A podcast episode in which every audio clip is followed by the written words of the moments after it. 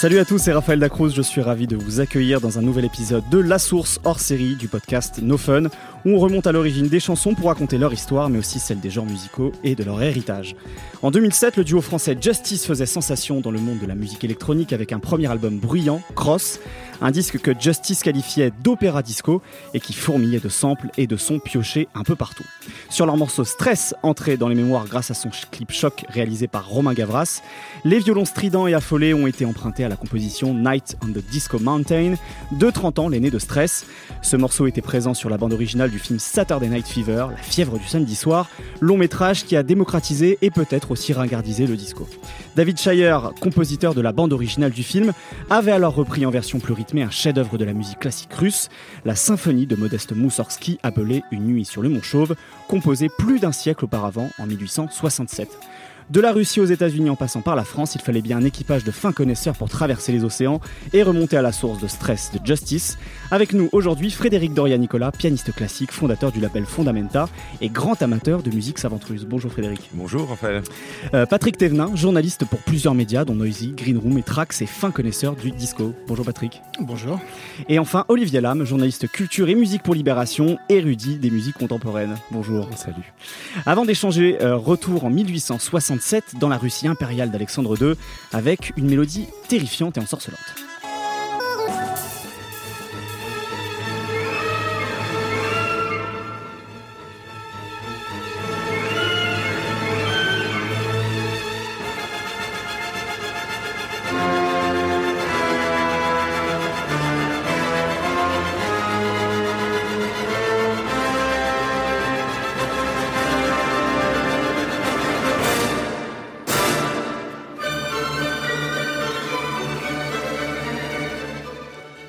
Voilà donc sur le Mont Chauve, euh, à la fin du, euh, du 19e siècle en dans, la Russie, donc comme je le disais, impériale d'Alexandre II.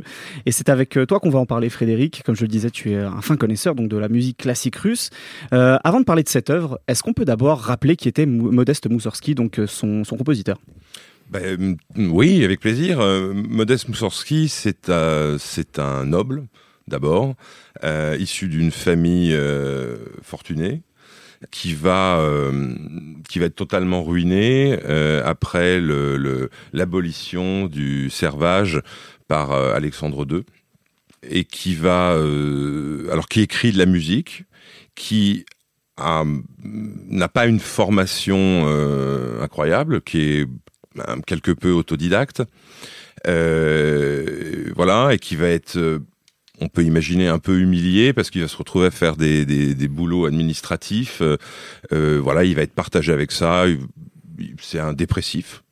Euh, c'est un dépressif et il va écrire euh, deux chefs-d'œuvre absolus.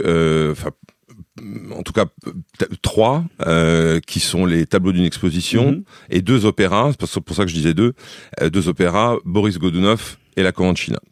Euh, avant ça, euh, il y a cette œuvre qui est un poème symphonique, qui est Une nuit sur le Mont Chauve, qui a connu des, des, des comment dire, euh, plein de destins. Alors il faut dire aussi que euh, Moussorski est quelqu'un qui est dépressif, je l'ai déjà dit, qui boit et qui est extrêmement paresseux. D'accord. Donc c'est le un des compositeurs euh, les moins prolifiques, on va dire, de de, de la de, du courant romantique euh, euh, de cette époque. Qu'on appelait le groupe des cinq, c'est bien ça? Euh, Oui, c'est ça. Alors c'est un groupe qui est fondé euh, donc à l'initiative de de Balakirev, Moussorski, Rimsky-Korsakov.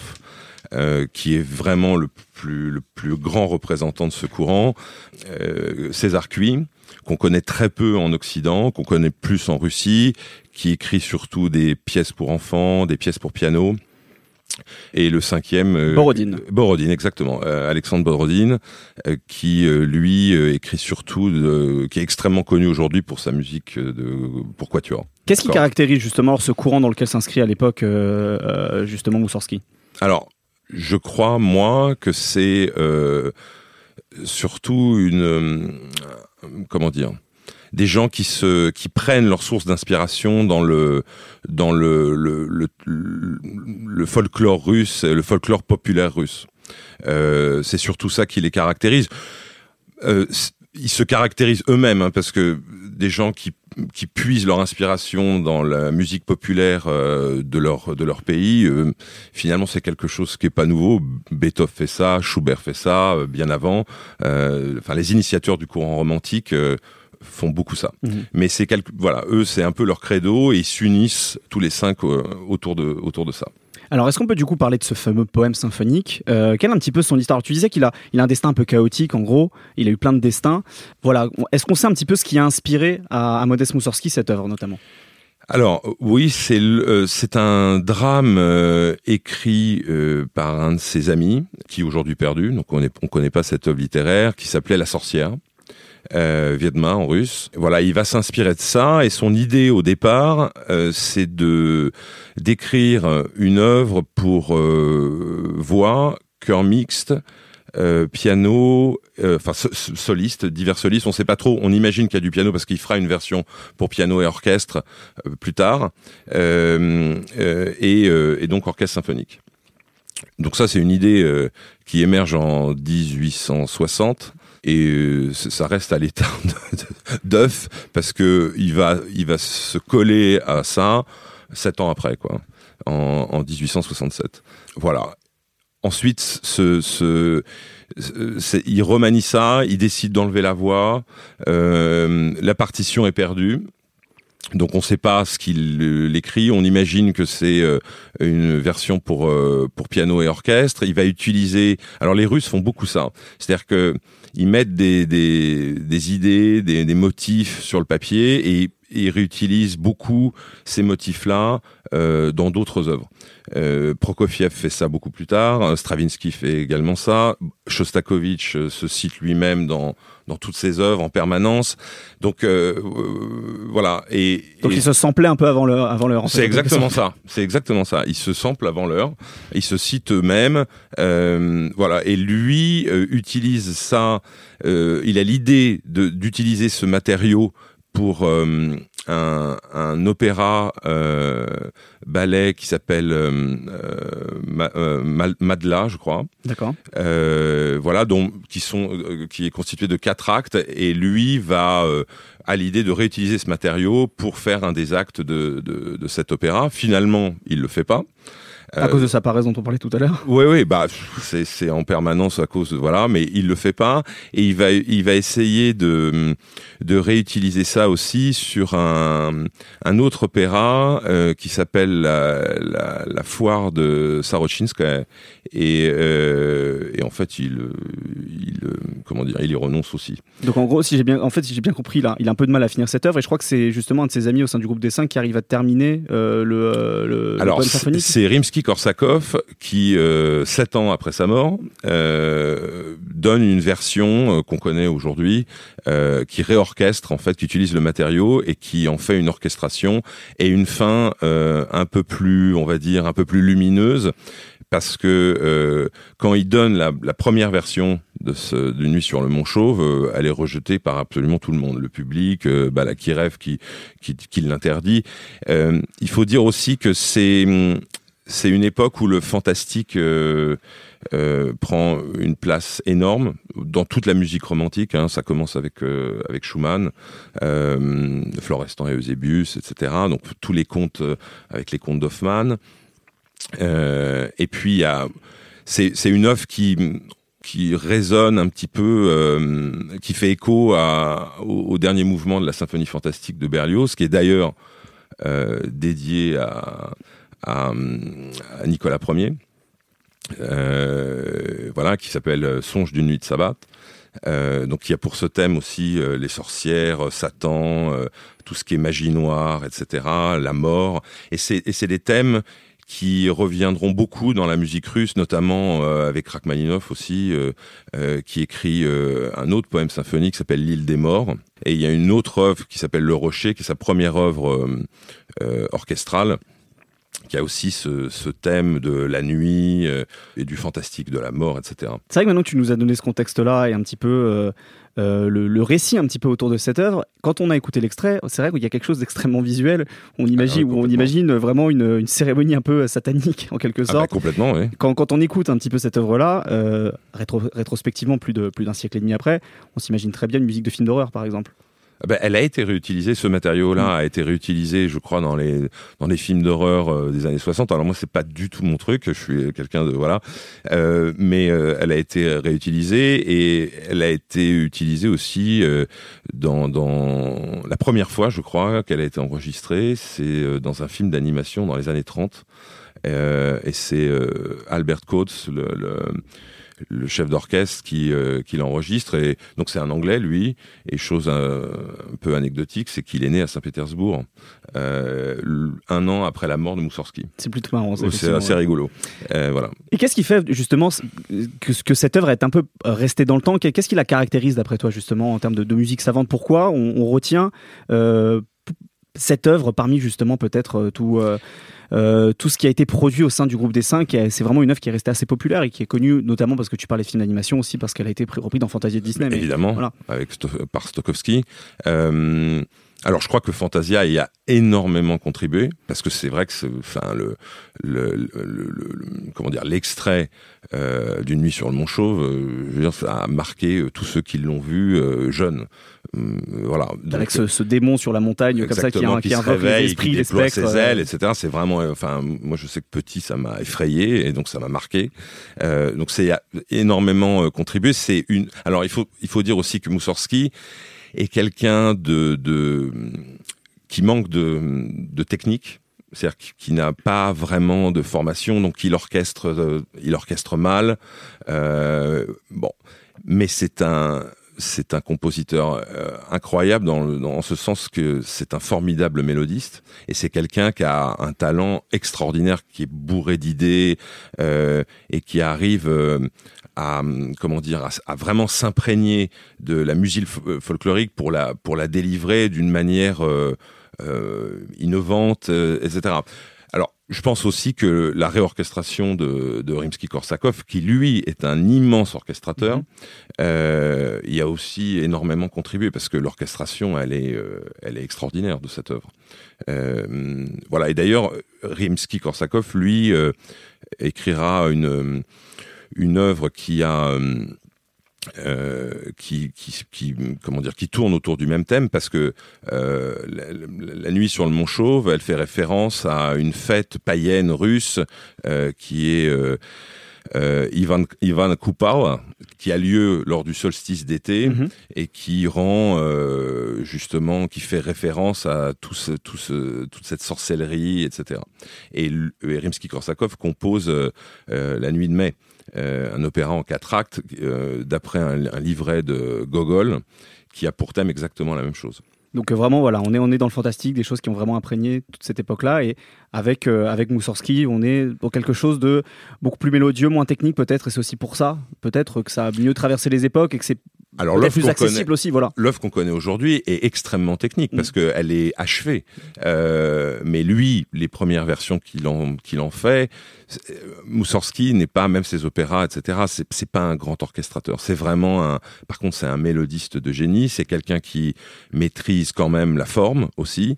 Euh, je veux dire, la forme de ce, de ce, poème symphonique, il fait, il fait 10 minutes. C'est, euh, on aime aujourd'hui les choses euh, courtes aussi.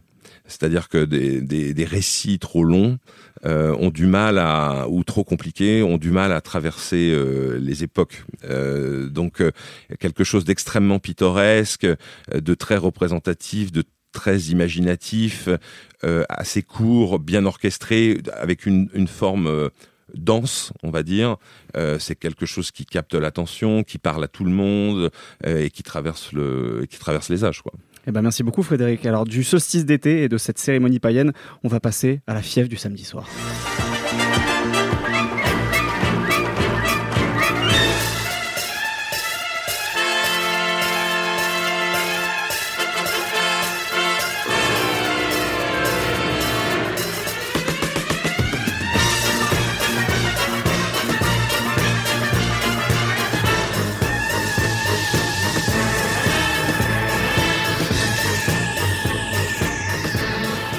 Plus d'un siècle plus tard, nous voilà aux États-Unis en 1977 avec ce titre, Night on the Disco Mountain de David Shire, qui est donc une, recomposition euh, plus rythmée, plus disco, dirons-nous, euh, euh, de l'œuvre de Modest Moussorski. Pour en parler, Patrick Thévenin est avec nous. donc, je le disais tout à l'heure, fin connaisseur de, du disco. Est-ce que d'abord, on peut peut-être revenir sur la genèse de la bande originale de Saturday Night Fever, dans lequel on retrouve ce morceau Night on the Disco Mountain, Patrick? Euh, c'est une drôle de genèse en fait parce que ça n'existait pas à l'époque vraiment. C'est-à-dire que c'est la première fois que c'est une, une, bande son qui est pas entièrement composée mais qui est pris avec des morceaux coexistants déjà, mhm. d'autres qu'on va faire et tout ça. Et euh, en fait c'est un peu euh, le, le, boss, euh, c'est-à-dire Robert Stigwood, qui va avoir l'idée euh, de ce film. En fait, c'est basé d'un reportage de Nick Cohn, l'anglais, le journaliste anglais qui vient aux États-Unis et qui fait un peu le tour des clubs euh, de New York dans les mhm. années 70 où se passe beaucoup de choses et il y a plein de catégories sociales et de, de, de, choses qui sont de mouvements sociaux qui sont en train de se mettre en place et euh, il écrit dans le New York Times, dans le New York Mag, il écrit un, article qui s'appelle Tribal Rights of a Saturday Night. Mhm qui va faire euh, beaucoup de bruit, où il s'immerge dans cette culture disco qui est naissante et tout ça. Voilà. Plus tard, dans les années 90, il racontera qu'il a complètement inventé euh, l'article. Incroyable ça. Parce qu'il connaît absolument rien. Il vient du rock, il est anglais, et que le personnage dont il central, qui est une espèce de personnage qui essaye de sortir euh, de sa condition sociale par la danse, est inspiré d'un copain anglais Mods. Voilà. Mais finalement, il a quand même touché à quelque chose de l'essence euh, du disco.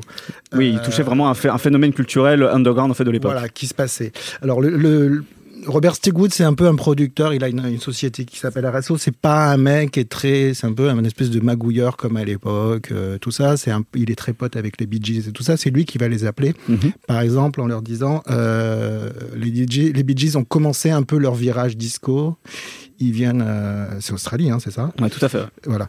Euh, c'est plutôt un groupe qui à la base est basé sur sur sur les Beatles, un peu plus psychédélique et avec toute cette musique euh, de la côte ouest qui est bourrée de coke et des producteurs qui sont hyper riches et tout ça. Les années 70. Mais ils sont intelligents, ils ont senti la vague disco et contrairement à beaucoup, ils vont vraiment l'appliquer et lui donner un côté très pop. Donc en fait, ils les appellent, ils sont en train d'enregistrer au studio d'Hérouville le le studio mythique euh, qui est en, banlieue euh, parisienne. Et euh, voilà, en quasiment un week-end, ils vont pondre six titres dont des titres qui sont pas forcément chantés. Il y a un titre, par exemple, Divot Eliman, qui est une composition des Bee Gees et tout ça. D'accord. Et après, dans l'histoire, c'est que hum, David Shire, euh, c'est un donc le compositeur justement de Night on the Disco Mountain qu'on a écouté tout à l'heure. Voilà, il est, euh, lui, c'est un mec qui fait de la musique de film. Il est, euh, il est issu d'une famille juive new-yorkaise. Son père est pianiste. Il s'est mis très tôt à faire du score. Il fait du score d'abord pour la télé. Après, ce qui, je pense, sert, c'est qu'il se marie à la sœur de Francis Ford Coppola, qui va lui confier une bande son. Et euh, du coup, ça lance. Voilà, la dernière bande son, qui, il est toujours vivant, il a 81 ans, je crois, aujourd'hui. La dernière bande son euh, marquante qu'il ait fait, c'est celle du Zodiac de David Fincher. D'accord. Mais euh, lui, en fait, c'est pas lui qui choisit les morceaux. Lui fait que des scènes de, remplissage, on va dire, où il y a besoin. Parce, parce, que par exemple, à un moment, on se dit qu'il y a quelque chose à faire sur le disco et il y a plein de producteurs euh, qui sont intéressés pour faire des films ou quoi que ce soit. Et par exemple, CBS, ils veulent un morceau, je sais plus lequel, et CBS refuse parce que CBS a dans l'idée de produire. Euh, un morceau, un film sur le disco dans lequel ils utiliseraient ce morceau. D'accord. Donc lui, on lui demande de faire des transitions. Donc il y a plein de transitions dans le film, par exemple, qui sont pas dans la bande, dans, dans la bande son ou quoi que ce soit.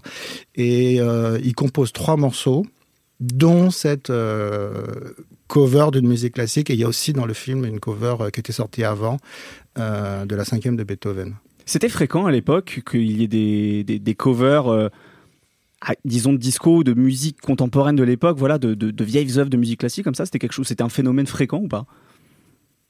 En fait, le disco, ça reprend un peu tout. C'est un espèce de de recyclage. En, donc on reprend des chansons traditionnelles. Euh, c'est par exemple La vie en rose de, de Grace Jones mhm. qu'on transforme en disco. C'est euh, Lady Marmelade euh, de Patti Labelle. ils s'en foutent, ils, reprennent tout, ils copient. Par exemple, le Love in C minor de Céron.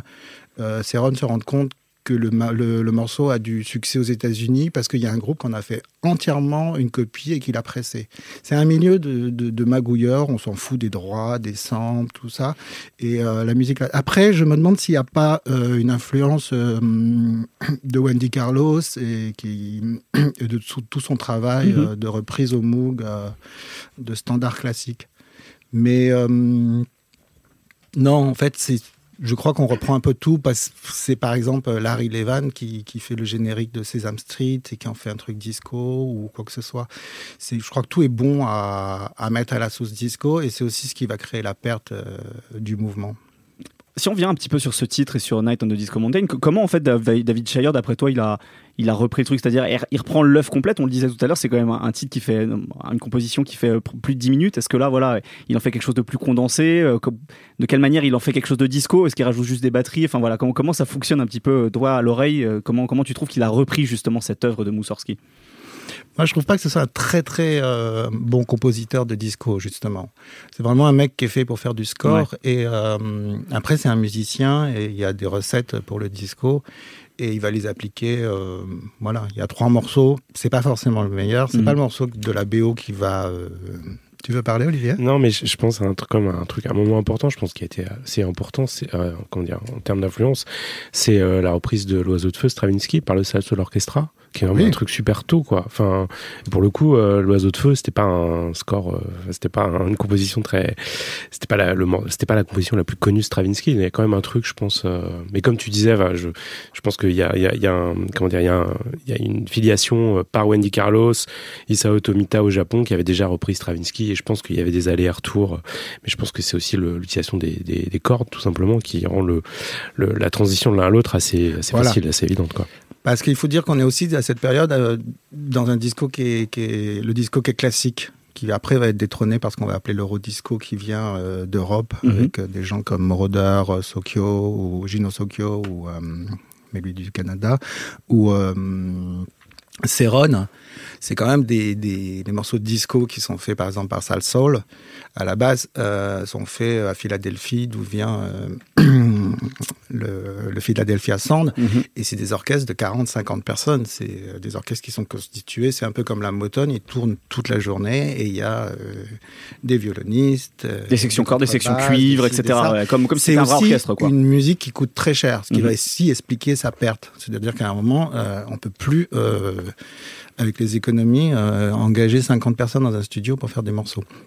Donc voilà, en gros, euh, David Shire, là, là, il, applique, il, applique, en fait des deux trois recettes disco en reprenant ce truc classique, mais sans, sans plus, il n'y a pas un travail incroyable. Non, je pense qu'il intéresse, c'est que ce, morceau est, euh, véhicule une certaine forme de, de, de malaise, d'angoisse. Il y a un côté de stress. C'est pour ça que je pense que Justice va, va s'en l'utiliser et utiliser stress et que je ne sais pas c'est quelle scène exactement où il utilisé, mais euh, il y a vraiment un côté dans les trois morceaux qu'il compose euh, d'adapter le disco pour en faire une bande son de musique, à du score en fait. Mais c'est pas. On sort du club pour mettre ça dans le cinéma en fait. Voilà, parce qu'il y a effectivement tout ce côté drama, euh, dramatique qu'apportent les cordes. Et euh, Saturday Night Fever est pas malgré ce qu'on pense, c'est pas un film très drôle. C'est un film assez sombre, assez dur et assez violent quand on le regarde aujourd'hui. C'est un film assez misogyne, c'est un film assez homophobe, c'est un film assez sur euh, la masculinité triomphante, sur euh, le rêve américain, la réussite euh, ou quoi que ce soit, qui passe aussi un peu à côté de plein de choses plus underground du disco, mais qui, qui donne quelque part une espèce de version très mainstream et très pop du disco. C'est-à-dire qu'il va expliquer très clairement à l'Amérique profonde qu'est-ce que c'est que ce mouvement, qui a priori est considéré comme un mouvement de blague et de PD. Et donc tu disais tout à l'heure que euh, cette manière, en quelque sorte, de faire du disco quelque, une œuvre, enfin disons un objet mainstream dans ce film, c'est un peu ce qui va marquer aussi la fin du, phénomène disco aux États-Unis. C'est ce que tu, c'est ce que tu, disais en gros? On a une période où euh, le disco est à la fois euh, entaché par euh, tous les excès. Le Studio 54, par exemple, le club euh, qui a ouvert en 77, représente un peu une espèce de fin d'une période bénie. il faut se rappeler que c'est la fin de la guerre du Vietnam, l'Amérique est vraiment en crise économique, il y a la pénicilline, donc il y a la c'est la libération sexuelle. Les, gens baissent comme des fous, mais on peut soigner les maladies euh, vénériennes. La pilule arrive. C'est la libération des femmes, c'est la libération afro-américaine, c'est la libération homosexuelle. Mhm. Le sida n'est pas encore là. Et en fait, les gens passent leur temps à euh, se droguer, baiser et danser. Et à un moment, euh, avec le côté puritain de l'Amérique, ça peut plus passer. Il y a, on arrive dans des excès, on arrive dans des il y a des endroits où c'est des bacchanales euh, incroyables. Au studio 54, euh, il y a une lune qui tombe avec euh, de la coke et les gens se ruent pour sniffer de la coke. donc à un moment, la police a aussi son nez là-dedans, sachant que les patrons de clubs sont pas déclarent pas vraiment tout aux impôts, qu'en général il y a beaucoup d'argent, qu'on raconte qu'au studio 54, derrière il y a un studio qui fabrique de la drogue des gens qui sont morts, qui sont emmurés dans les murs, tout, un truc. Donc à un moment, on revient euh, au réel, et le réel, c'est aussi euh, l'épidémie de sida qui va replacer les choses, euh, malheureusement, dans un ordre plus moral. Et au-delà du fait que euh, cette BO finalement elle, signe un petit peu le début de la, démocratisation, éventuellement la, la ragardisation pardon, du, phénomène disco en, le réduisant à, comme tu disais, finalement quelque chose de masculiniste, etc., ce qui n'était pas forcément. Euh, au-delà de ça, est-ce que c'est quand même une, euh, une BO, une, œuvre qui a, qui a marqué son temps et qui a laissé peut-être une empreinte, un héritage depuis? C'est considéré comme une des meilleures BO de tous les temps. Euh, c'est, je crois, c'est le cas le plus vendu. On en est à, 45 millions euh, d'exemplaires. Je ne sais pas combien de fois ces disques de platine. D'ailleurs, je ne sais pas si, certains de nos auditeurs s'amusent parfois à faire, je sais pas, des, des foires ou des, ou des vides-greniers je pense qu'à chaque fois qu'on passe devant un bac à disque, il y a ce disque quelque part. C'est quand même assez incroyable, il est partout. Après, c'est aussi un objet qui est très bien conçu. Euh, c'est un disque qui s'ouvre, qui est quasiment euh, en relief. À l'intérieur, il y a plein de photos de Travolta qui font quasiment un scopitone euh, de la danse de Travolta. C'est bourré. on, arrive vraiment à un truc raffiné. Et ce qui est aussi intéressant, c'est qu'elle sort un mois avant la sortie du film. C'est-à-dire qu'elle elle va euh, lancer. C'est le contraire. C'est pas le film qui va lancer euh, la bande originale, c'est la bande originale qui va lancer le film. Donc voilà, une œuvre euh, qui à la fois marque la, fin de l'âge d'or du disco, mais qui a quand même marqué peut-être tout le grand public pour, pour, ce, pour Après, il y a des morceaux absolument incroyables. Mm. Les, morceaux signés, je crois qu'ils sont six par les Bee Gees. c'est redoutable. Ouais, c'est redoutable et c'est une manière d'amener d'amener la pop vers la disco ou la disco vers la pop quelque part.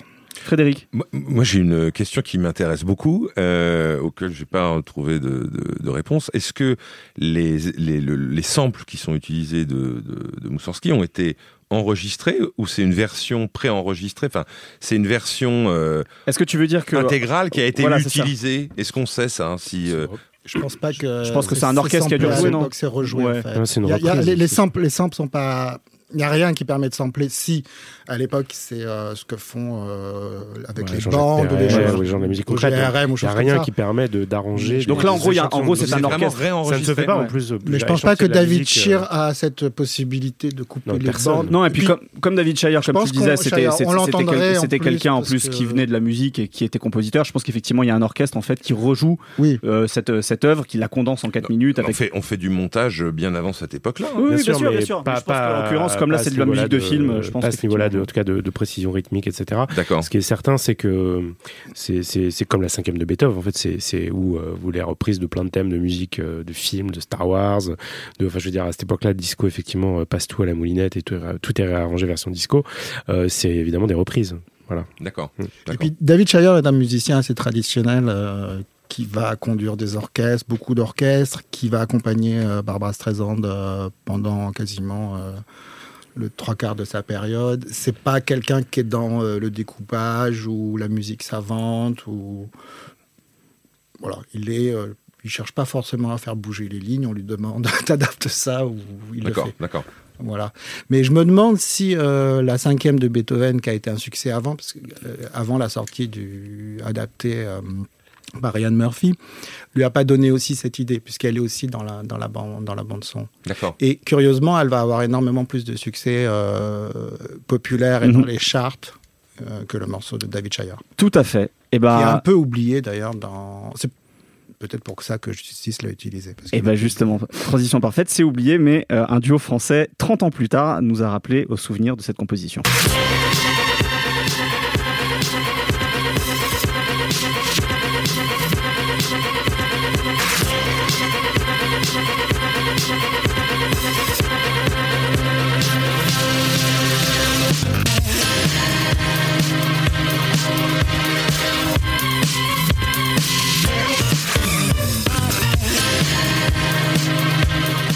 Et nous voilà donc 30 ans plus tard après la sortie de cette BO euh, qui était sortie en 1977, en 2007, avec euh, la sortie de l'album Cross de Justice sur lequel se trouve ce morceau Stress dont on vient d'écouter un extrait. Euh, Olivier, est-ce qu'on peut, avant de parler du morceau, pareil, un petit peu comme ce qu'on a fait avec, avec les, précédents invités, rappeler un peu qui est Justice et qui est ce duo et où, où- où ils en sont au niveau de leur carrière en, en 2007 Bah, ils débutent. Euh, c'est des musiciens qui sont pas tout jeunes déjà, qui ont déjà une certaine expérience, mais une expérience qui est loin de la dance music en fait finalement, euh, euh, puisqu'il y en a un qui vient plutôt de, on va dire, d'une pop électronique plutôt liée à R. euh, euh, Alors lequel des deux, peut-être on peut rappeler leur, leur nom aussi? Alors Xavier Renet et Gaspard Roger, Mhm. C'est plutôt Gaspard qui est plutôt dans le truc plutôt pop électronique. Mhm. Et alors l'autre, qu'est-ce qu'il faisait avant? C'est une bonne question. Je pense qu'il peut-être des musiques d'illustration. Enfin, on est vraiment dans, dans, en tout cas, c'est deux musiciens qui n'ont pas percé. Et en fait, ils vont, ils vont percer, euh, je pense, avec, euh, je pense beaucoup de, on va dire, de, de, de- d'intrigues euh, un peu en sous-main secrètes de Pedro Winter. Euh, ils vont, ils vont Pedro arriver. Winter, le, le- le big boss de Headbanger. qui à l'époque n'est pas un big boss, qui est plutôt le, le manager. Je sais pas Oui, s'il voilà. travaillait, il était encore manager de Daft Punk à l'époque, euh, mais enfin qui est pas encore euh, du tout, euh, voilà, le, le, La le roi du pétrole. qu'il voilà. qu'il est devenu après. En revanche, il est influent, mais il est influent plutôt dans le, on va dire, dans les coulisses. Mhm. Euh, et il se retrouve à remixer le morceau d'un groupe qui à l'époque en plus est assez mineur, qui s'appelle Qui est Mhm. un groupe, euh, on va dire, euh, de pop euh, un peu, un peu expérimental, un peu électronique, euh, un peu influencé par Broadcast, Stereolab, ce genre de choses. Et donc ils vont remixer ce fameux morceau euh, We Are Your Friends, Mhm. euh, qui va exploser. Je sais pas d'ailleurs de quelle manière, puisque c'est plutôt, je pense, par le par le- Gigolo, je crois. je Et- et- crois que c'est avant de sortir. Il y a d'abord, enfin, je me demande si c'est pas passé par New York, par euh, par la bande, euh, par la bande James Murphy, tout ça. Enfin, je sais pas Donc vraiment. en, gros, en tout cas, ils, voilà, ils font un remix d'un morceau, ça cartonne pas mal et ça leur permet de, de, de se faire en tout cas, c'est ça ce Ouais, ouais, c'est non, mais c'est un avec, drôle avec- de remix quand même. C'est, une époque particulière parce qu'on est, on est, on est, on n'est pas encore, on est, on est encore dans le creux de la vague entre la French Touch, la première, Ouais. euh, voilà, qui est complètement, euh, qui est complètement terminée, à part évidemment quelques artistes euh, importants comme Cassius qui continuent à, à, à faire de la musique euh, avec succès et Daft Punk évidemment. Euh, et on n'a pas, on n'est pas encore euh, voilà, dans le DM dans le début. conquérante euh, des euh, David Guetta, etc. de la fin des années Non, non, moi 90, je non plutôt Non, vraiment à la, à la- vraiment à la, la French, Pot- à la French Touch 2.0, comme on l'appelle, celle de justement de portée par Headbanger, Institute, Ok, ouais. etc. Euh, donc on est dans le creux de la vague, euh, et à ce moment-là, euh, comment dire, euh, personne n'attend rien de, de, de enfin, j'ose j'ose dire, de musiciens électroniques français. Enfin, il y a vraiment un truc. Euh, euh, donc euh, quand il y a ces morceaux, il y a des morceaux qui commencent à nous arriver, il y a les, il y a les morceaux d'oiseaux évidemment, il y a, les trucs Institube, il y a pas encore, il y a les premières sorties Headbanger, mais qui à l'époque un- comme un tout petit label, je crois les, premiers DJ euh, sur le label, etc. Et en fait, ce qui est étonnant, c'est que chaque morceau, y a des morceaux qui, circulent plus en plus en MP3 que, vraiment en vinyle, puisque c'est le début un peu d'une nouvelle génération, une nouvelle manière d'écouter de la musique. Il n'y a pas encore vraiment de soirée dans les clubs et chaque morceau fait un événement. C'est ça que moi qui me, c'est-à-dire qu'on était vraiment euh, pendu, j'ai envie de dire, euh, aux moindres. Donc on sent qu'il y a une espèce d'effusion et ce, morceau a complètement porté. Moi, je me rappelle quand j'ai entendu euh, parler de Justice, j'ai l'impression qu'ils étaient déjà énormes. C'est très bizarre, alors que c'était vraiment les tout débuts.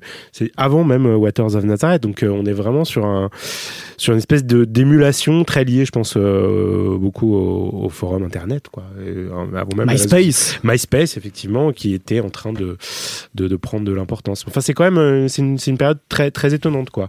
Euh, qu'est-ce qui fait d'après toi un petit peu la, la, la signature de Justice à l'époque et qu'on a pu ensuite entendre dans, dans Cross si éventuellement il y a une signature de Justice? Qui, qui fait en tout cas qui peut expliquer pourquoi ça, ça a bien marché à l'époque? Je pense qu'il y a deux choses. Euh, je pense qu'il y a un savoir-faire technique euh, et une intuition technique très forte parce qu'ils avaient des moyens techniques très limités. C'était tout fait dans Cubase sur ordinateur et dans une cave, je crois. Dans, sur le premier album, il semble que le premier album a été fait beaucoup au triptyque qui, est, devenu, ensuite le Social Club. Euh, c'est vraiment de la musique sans euh, fenêtre. Hein. Sans, voilà, euh, ça s'entend un peu. Euh, et, et, y a, et donc, y a, je pense qu'il y a deux choses à la musique de Justice, outre le, talent de composition, qui est mhm. un truc, bon, ça qui est un peu plus difficile, à, qui est reconnaissable, mais qui est difficile à expliquer. C'est l'utilisation de, des fragments de samples très transformés. Je pense qu'il y a un musicien à l'époque qui, est, qui, qui plaisait énormément aux autres musiciens, qui avait fait quelques, on va dire, quelques petites euh, underground dans la, dans la scène minimale qui s'appelait Acouphène, Marc Leclerc, qui, était, mhm. un, qui était toujours un Canadien et qui utilisait en fait qui avait repris à sa à sa on va dire à, sa manière la technique de Todd Edwards, le fameux producteur du New Jersey qui a travaillé avec Daft Punk, qui consistait à prendre des tout petits euh, échantillons de musique, à les coller les uns avec les autres et à faire des nouveaux riffs en fait. Et euh, Akoufen qui a sorti son son un album qui s'appelait My Way en 2002, je crois, avait fait vraiment un énorme. Enfin, c'était un, un, gros buzz quoi. C'était un truc important du début des années 2000. Euh, et il y a la compression, la fameuse compression sidechain surtout, donc c'est-à-dire cette manière d'utiliser la compression pour que certains, certaines pistes agissent sur d'autres, mais pas forcément sur l'intégralité du son. Ce qui fait que les, les, les échantillons de musique qui sont parfois vraiment minuscules. Hein. Euh, d'ailleurs, il y a des samples de Prince, des trucs assez énormes, qui sont juste en dessous, je pense, en durée de la durée légale pour, euh, pour qui nécessite qu'ils soient déclarés. En fait, morphent les uns dans les autres parce qu'il y a cette compression qui les, comment dire, qui, les, qui, fait une espèce de glue un peu magique et, qui donne ce côté peut-être un peu presque saturé. Voilà, saturé et qui colle le, le, qui colle effectivement tous les sons dans l'oreille, y compris les sons, toutes les choses qui sont contenues à l'intérieur du son. C'est ça qui est, si vous prenez un son par exemple avec une boucle qui est très réverbérée, si vous le compressez, tout devient absolument gigantesque et en même temps un peu rikiki. Donc il y a une espèce de de, de, de, de, puzzle un peu magique euh, qui est euh, et je pense qu'ils sont vraiment arrivés avec cette science du découpage et de la production qui a rendu leur musique qui est enfin qui est objectivement les premiers morceaux de Justice sont objectivement des trucs euh, très très forts mais aussi euh, par le son. Enfin il y a vraiment une espèce de, de, de concomitance de d'éléments qui ont fait que effectivement le truc a été explosif et aussi je pense correspondait à ce que les gens avaient envie d'entendre à une époque où la house était un peu en perte de vitesse où euh, on, on s'ennuyait un peu dans la dans la dance. Enfin faut, faut, dire la vérité on s'ennuie un peu à l'époque. Oui, tout était un peu c'était que des queues de comètes et tout d'un coup il y a ce truc qui arrive bon qui est un peu pour le coup un peu rockiste un peu viriliste mais qui correspond à à ce qu'attendent une, nouvelle génération fait de gamins qui avaient entre 18 et 25 ans et qui tout d'un coup euh, découvraient une nouvelle manière de faire la fête quoi. Alors justement, ce morceau, ce morceau Stress, euh, de quelle manière ils ont un peu traité justement le sample de, euh, de, David Shire, donc qui reprend Modest Mussorgsky Comment, comment ils, ils, ont travaillé un peu ça? Alors techniquement, euh, on va pas rentrer dans le détail, mais euh, en gros c'est une boucle très courte, c'est mhm. accéléré, et il y a quelques moments où on va dire ils, ils, comment dire, ils accordent un peu le pour suivre, pour changer la mélodie, parce qu'ils avaient forcément, ils avaient, des envies. Donc on n'est pas sur un, on n'est pas sur une boucle minimale, on est vraiment sur un truc très très dynamique en termes de, de travail. Uh. Après, il faut aussi parler de la manière dont, comment dire, dont c'est tout ça est scénarisé, parce que euh, c'est Étienne Menu, un collègue qui parlait euh, de musique de graphiste. Je pense et qu'on salue, qui a participé justement à quelques podcasts No Fun, euh, donc on le salue, Étienne. Et il, parlait à l'occasion des 10 ans de, de, de, de, la sortie de Cross. Il parlait, lui, qu'il lui, lui avait pas plu à l'époque, et il parlait comme il était revenu. Il parlait de, voilà de ce côté musique de graphiste, parce qu'on l'a pas dit, mais c'est de musiciens qui étaient graphistes avant d'être musiciens. C'est-à-dire qu'ils utilisent vraiment des, des, des plus que des musiques, faites des, des images associées à des musiques. De la matière en fait. De la matière, mais de la matière onirique, de la mm. matière euh, poétique en fait. C'est-à-dire que et je pense que c'est des très bons scénaristes. Et euh, Cross, c'est un album qui est extrêmement bien scénarisé. C'est-à-dire que tout s'enchaîne très bien. Et, euh, et je pense que pour comprendre Stress, qui est évidemment titré exactement comme il faut. Il faut revenir à l'ouverture, Genesis, qui commence avec ce, avec ce, cette introduction qui est plus qu'un sample en fait, qui est une citation de la musique de Godzilla contre Motra, qui est ce truc. Et là, tout d'un coup, on est dans le peplum, on est dans une ambiance, etc. Et, et, ces cuivres terrifiants là qui arrivent euh, comme, euh, comme euh, bah, effectivement comme Godzilla en pleine ville, quoi. Exactement. Et, quand et quand et quand ou alors évidemment avec ce fameux sample de, la musique de Ténèbres de, mm. de, Dario Argento. Donc, je pense que quand ils quand ils vont chercher Mussorgsky, ils vont chercher le film d'horreur, ils vont chercher les dents de la mer, voilà, parce que John Williams, euh, quand il a composé le thème des Dents de la mer, d'ailleurs, qui a été aussi repris en version disco, euh, le fameux pam, pam, pam, pam, il est déjà dans Mousgorski. et je pense que eux, ils vont chercher de la dramaturgie, euh, ils vont chercher des images, et ils vont chercher. moi, ça m'a rappelé presque en fait la manière dont les samples de musique de films d'horreur en fait sont utilisés dans le gabber hollandais. Euh, tous les trucs Terror Dome etc il y a un côté très euh, comment dire euh, serviciel. Alors ça encore c'est un mot de d'Étienne c'est-à-dire peut-être même dans la trappe au, au, ou dans la trappe voilà, dans, dans, la trappe ou dans l'horrorcore ouais. de Necro ou de Ouais. du gaz il y a ce truc quand même de on, on va chercher des musiques pour ce qu'elles nous évoquent de manière très immédiate et très un peu cheap aussi. Mais et en même temps c'est un morceau fun c'est un morceau amusant il s'appelle Stress et il est très rapide d'ailleurs. Donc c'est un morceau qui est c'est un des morceaux les plus opératiques littéralement du, de l'album où il y a des morceaux beaucoup plus pop et beaucoup plus sûr, euh, plus dance, disco dance voilà. évidemment et des morceaux plus plus synth- pop synthétique etc c'est vraiment un des plus euh, et en même temps j'imagine qu'il est fait vraiment pour euh, pour euh, exciter les gamins euh, sur euh, dans- sur le dance floor parce qu'en plus à ce moment- au moment où l'album sort ils savent très bien à qui ils s'adressent. Donc il y a vraiment euh, je pense qu'ils ont pensé à tout en même temps. Ils ont pensé au clip de Romain Gavras ils ont pensé euh, ils ont pensé à, à l'effet que le truc aurait sur les gamins qui avaient envie de violence. Enfin faut dire la vérité.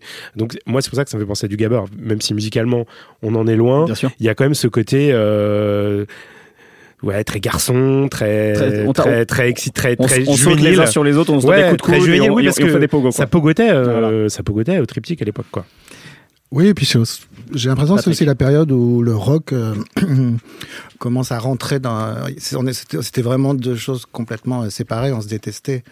On n'aimait pas les gens, les gens de la house ou de la techno, ils n'aimaient pas les gens du rock et ils réciproquement. n'aimaient Et pas les gens du rap etc c'était très cloisonné oui, à l'époque Et le rap, c'est encore après. Ouais. Et c'est là que commence à se former euh, une espèce d'alliance, mais ce qui vient de New York surtout, avec euh, Ouais, Sound System, System, tout tout ça. Après, eux, euh, je pense qu'ils sont beaucoup plus dans un côté euh, heroic fantasy, ils adorent le hard rock, tout ce côté un peu drama facile, limite kitsch des fois, parce que Mm. des fois on est dans, on est dans des trucs, mais j'ai l'impression aussi qu'ils sont très influencés par la bande son. C'est-à-dire que Ah oui. certains de leurs albums pourraient être des, des scores de, de, de films. On pourrait, euh, à Bah, partir ils, ont fait, d'un. ils ont fait la musique d'un film de Dupieux d'ailleurs de la musique de Oui, je crois c'est Mais dans ce qu'ils composent aussi, il y a aussi une espèce de. C'est ça ce que tu dis, en fait, ce que dit Étienne, c'est que il, il- il raconte quelque chose sans, sans parole, sans quoi que ce soit. Il y a une espèce de narration qui passe par les samples qu'ils utilisent et par euh, la manière dont ils. Les trucs. Il y a un côté très dramatique dans la musique de, de Justice, curieusement. Euh, elle est quasiment camp, alors que c'est deux, deux purs hétéros qui font ça. Et il y a un Euh, côté, ils jouent sur euh, les montées, les violons, les trucs. Ils aiment tous les effets, alors que la house était plus à évidemment limiter ses effets et à faire quelque quelque chose chose de plus mélodieux quoi plus mélodieux, plus, Plus raffiné, enrobé, plus voilà. si eux, ils arrivent et franchement, ils sautent dans la boue. Alors, comme, on va arriver vraiment en toute fin d'émission, là, je voudrais quand même avoir la- l'avis de Frédéric, toi qui viens de plutôt de la musique savante, etc. Qu'est-ce que ça t'inspire un petit peu, justement, cette évolution de l'œuvre de Moussorski, qui est passé du disco à quelque chose d'électronique un peu saturé? Qu'est-ce que ça t'inspire, toi? Ah ben, euh, non, mais alors moi je pense que c'est pas une euh, évolution, c'est une euh, une recréation, c'est une re- renaissance, mais c'est des rebondissements dans l'art, ça arrive en permanence. Ça arrive en permanence dans, absolument tout, le cinéma, le, les gens ont besoin d'être inspirés, les gens ont besoin de se cultiver. euh, donc euh, voilà, et, moi ce qui me... Alors, en, vous écoutant, en fait, euh, déjà, je trouve ça extrêmement intéressant, mais je me dis, mais il y a, y a pléthore de thèmes classiques qui pourraient faire des tubes monstres planétaires, quoi, et que personne n'a exploité pour le moment. Donc, euh, je me dis, c'est, infime ce qui a été utilisé. Euh, Enfin, moi, je, je un, des trucs, que, que- que- une œuvre que j'adore, c'est, euh, le trio en do mineur de, de, Beethoven pour piano, violon et violoncelle. Le final, je veux dire, c'est un tube planétaire. Alors, je, je- j'invite, Eh ben voilà. euh, j'invite quelqu'un à écouter le final Eh ben, du, si- du trio opus, euh, opus euh, c'est le, le troisième trio opus 1 de Beethoven en do mineur, final. C'est un, c'est un tube euh, d'électro ou de house pl- planétaire. Eh ben, si quelqu'un nous écoute, ça peut peut-être inspirer une idée. Mais en tout cas, merci beaucoup, messieurs. Merci Olivier. Merci Frédéric. Merci Patrick. Merci à Quentin Bresson, à la technique, à l'équipe de Binge Audio. Remerciement spécial à Dominique Trémouille de Icy Colors qui nous a aidé à créer cette émission. C'était le, un nouveau numéro de La Source hors série de No Fun. À très bientôt. Binge.